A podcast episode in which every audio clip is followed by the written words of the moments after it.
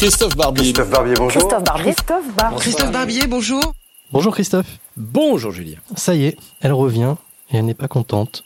La canicule, avec des pics vraiment historiques attendus ce jeudi, notamment à Paris et puis un peu partout. Évidemment, tous les messages de précaution sont affichés euh, partout. Le gouvernement n'en fait-il pas trop? Oui, le gouvernement en fait trop. Trop parce que ça marche. Le plan canicule, il marche, on l'a vu dans des épisodes précédents, les hôpitaux sont mobilisés les EHPAD aussi. Et puis, euh, les gens sont beaucoup plus conscients, hein, conscients de ce qu'ils risquent pour eux, et puis conscients de ce que risquent les plus aînés.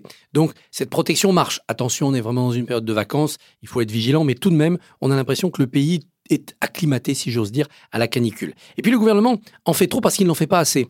Il en fait trop dans la proximité, dans le conseil pratique, jusqu'à entendre la ministre de la Santé recommander aux gens de mettre une bouteille d'eau glacée devant leur ventilateur la nuit, enfin des conseils basiques mais qui ne relèvent pas d'une tâche ministérielle, alors que le gouvernement devrait soigner beaucoup plus ses politiques à long terme. On va avoir d'autres canicules. Il faut qu'on s'y habitue. Comment on s'y habitue? En changeant la manière de construire et d'isoler les logements, en ayant une politique plus peut-être pour euh, euh, équiper en climatiseur ce, pays. Et puis surtout, en changeant à très long terme notre manière de produire, de consommer, pour que le réchauffement climatique ne soit pas une fatalité. Alors il faudra peut-être 40 ans, 50 ans, 100 ans pour renverser la vapeur, si j'ose dire, mais ce gouvernement devrait avoir cette politique à long terme, pas seulement la politique des deux jours de crise. Est-ce qu'au final, c'est pas le traumatisme de 2003 qui est toujours aussi tenace Est-ce que cette plaie n'est pas fermée encore. C'était il y a 16 ans, 2003, et en effet, c'est encore dans tous les esprits.